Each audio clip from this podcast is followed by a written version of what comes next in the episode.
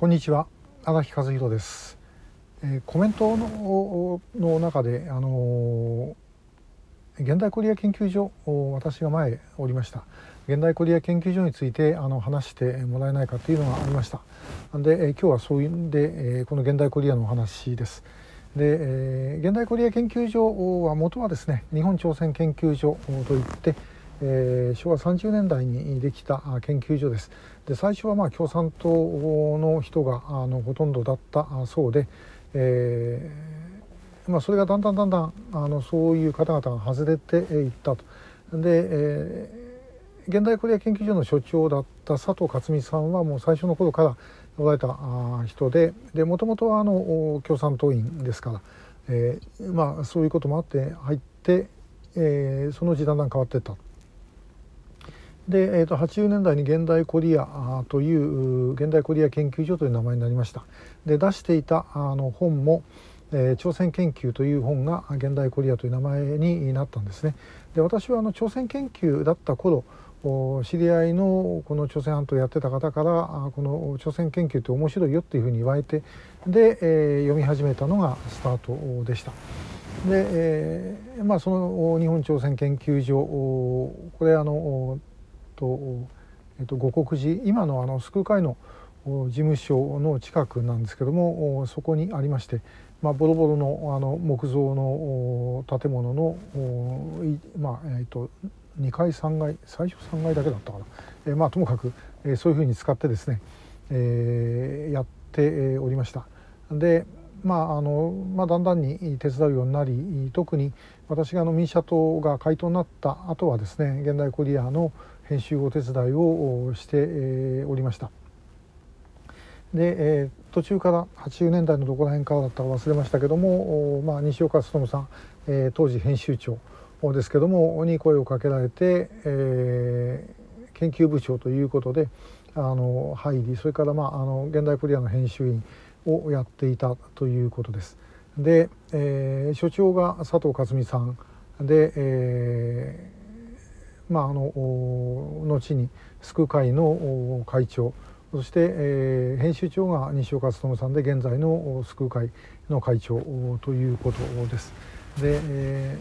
ー、まああの話せばいろんな話があるんですけども現代コリアって本当にあのいろんな人がおられまして、えー、韓国政治の研究の第一人者だった田中明先生、えー、拓大の海外事情研究所で私の前任者になります。それからまあ北朝鮮研究のですね、まあ、本当にあのタイトでもある玉木元井さん現代コリア研究所は理事長ということだったんですけども他まああのマスコミの方とかもいろんな研究者とかですね本当にいろんな方がおられて、えー、まあものすごい勉強になりました。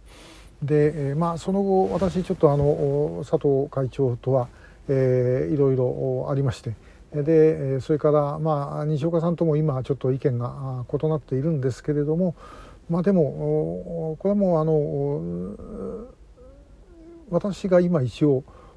朝鮮半島研究者ということで、えいられるのはですねやっぱり佐藤克美西岡勉があったからこそのことですこれはもうあのどどこでどうなろうともう否定はできないわけで、えー、まあそれは本当事実です。で、まあ、現代コリアでいろんな方々にいろんなことを教えていただき、えー、そして、まあ、あの鍛えてもらったということがですね、まあ、自分にとっては本当にあのもう重要な財産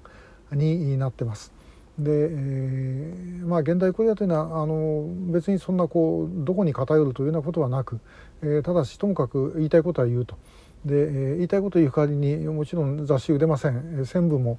出てなかった雑誌でですね、えー、まあ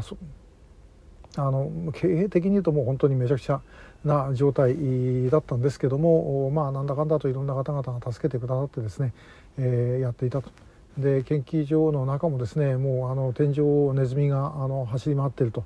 えー、時々下に降りてきてたみたいですけどもそういうような、えー、ところでですね、えー、まああの本当に、えー、すごいところでした。まあ、今でもなんか建物は残ってますけども中どうなってるんでしょうねちょっと私もよく分かりません。